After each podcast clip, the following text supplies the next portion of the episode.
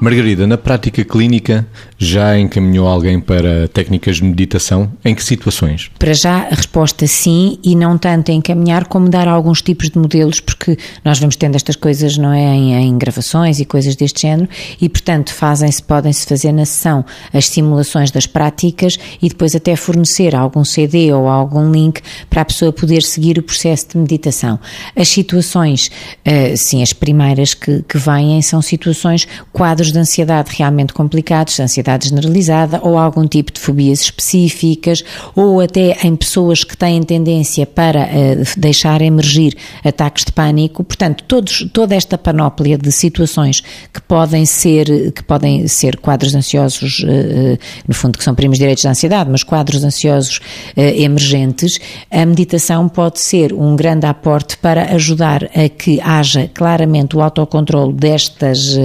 destes quadros e que a pessoa acabe por se sentir muito mais segura porque sente que está a dominar muito mais a potencial emergência destes sintomas e com o passar do tempo, ou seja, com a prática continuada, o que se vai verificando é que a intensidade e a frequência da emergência deste tipo de episódios se torna cada vez mais esbatida, portanto a intensidade é mais baixa e a frequência é cada vez menor, o que dá à pessoa claramente a noção de ter poder para controlar os seus sintomas. Por outro lado, primeiro desmistifica-os, não é? E eles tornam-se menos incapacitantes. E depois, como eu dizia, como vão sendo menos intensos e menos frequentes, a pessoa vai tendo muito mais poder sobre si própria, o que não significa que, obviamente, às vezes não haja em casos extremos necessidade de complementar com, com medicação, mas isso é com, isso já é ali com o psiquiatra, pronto. Vitor, quadros clínicos que podem vir a beneficiar com o encaminhamento para técnicas de relaxamento e meditação? Para além do que a Margarida referiu, e às vezes acontece-me, até por causa da minha, da minha função psicoterapêutica, que eu posso estar a fazer encaminhamentos dessa ordem e não estar a medicar. É verdade que muitas vezes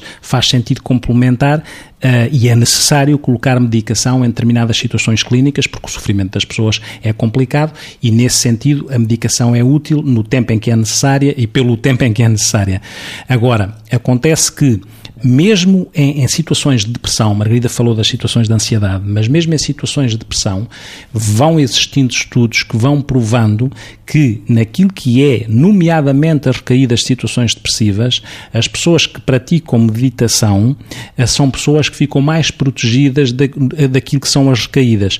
Isso é tão assim que uh, já falámos aqui de mindfulness nesta, nesta semana e uh, há no, no, no, Serviço Nacional de Saúde uh, inglês, neste momento assumido, a, assumida a prática de mindfulness como uma das intervenções, assumida pelo Serviço Nacional de Saúde inglês como uma das intervenções preconizadas para aquilo que é a gestão das situações depressivas e aquilo que é a prevenção das recaídas depressivas e isto com investigação a demonstrar que os efeitos existem. Como se deve calcular, se não houvesse investigação, nenhum Serviço Nacional de Saúde assumia, porque isso implica custos. E como a questão é se estas práticas são eficazes a nível também das situações depressivas, salvaguardando que, quando é preciso medicação, e muitas vezes ela deve lá estar, mas não focando tudo completamente na medicação, porque estas práticas têm esta característica de poderem ser preventivas em relação a recaídas.